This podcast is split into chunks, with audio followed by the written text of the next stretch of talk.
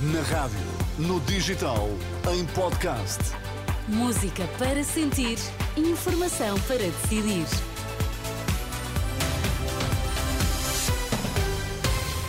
Vamos saber quais as notícias que estão a marcar a atualidade. Começamos pelos títulos em destaque nesta edição da meia-noite. O Benfica segue em frente na Taça de Portugal, de frente a seguir o Sporting.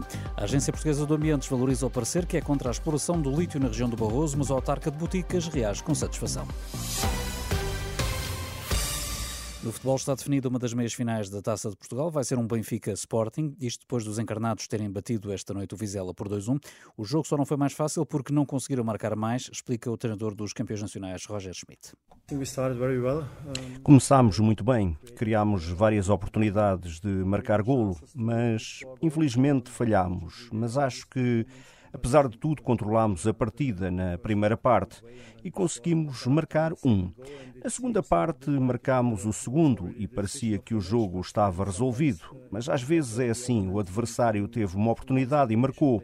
E a partir daí a partida ficou renhida. Eles deram tudo e tivemos de lutar para ganhar o jogo. Mas o importante é vencer e merecemos ganhar e estou contente. Antes, o Vitória de Guimarães tinha vencido o Gil Vicente por 3-1 e a seguir vai defrontar o vencedor do Santa Clara Futebol do Porto, que foi eh, interrompido eh, ontem devido ao mau tempo. O socialista Manuel Alegre diz-se triste ao ver que 50 anos após o 25 de Abril a extrema-direita esteja a crescer nas sondagens e que os jovens votem à direita. O que é triste é que 50 anos depois vejamos a extrema-direita a crescer, a chegar alto nas sondagens, os jovens, muitos deles, a votarem à direita, isso é que é apenas temos que reconhecer que algo falhou na pedagogia democrática de, de todos nós que fizemos o 25 de Abril. Lamento de Manuel Alegre esta noite na estreia do filme Soares é Ficha em Lisboa, um filme que estreia no próximo dia 22 nas salas de cinema. É uma mera opinião sem qualquer efeito vinculativo. É como a Agência Portuguesa do Ambiente avalia o parecer do Ministério Público contra a exploração de lítio na região do Barroso.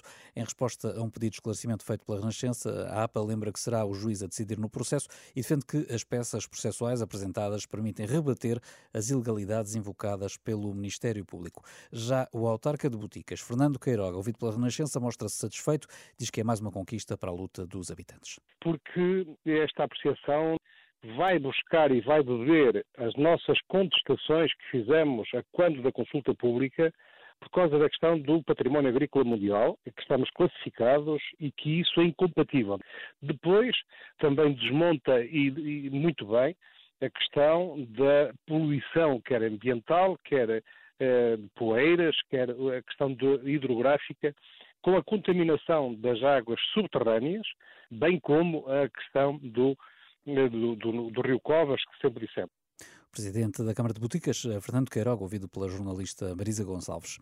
Os agricultores do Baixo Alentejo manifestaram-se eh, satisfeitos eh, esta quinta-feira após uma reunião com a Ministra da Agricultura, isto depois de terem, sido, terem recebido a garantia do pagamento para muito breve das ajudas para as produções biológica e integrada. O Movimento Cívico de Agricultores do Baixo Alentejo reuniu-se esta noite com a Ministra da Agricultura, Maria de São Antunes, em Moura, saiu com a garantia do pagamento aprovado em Conselho de Ministros.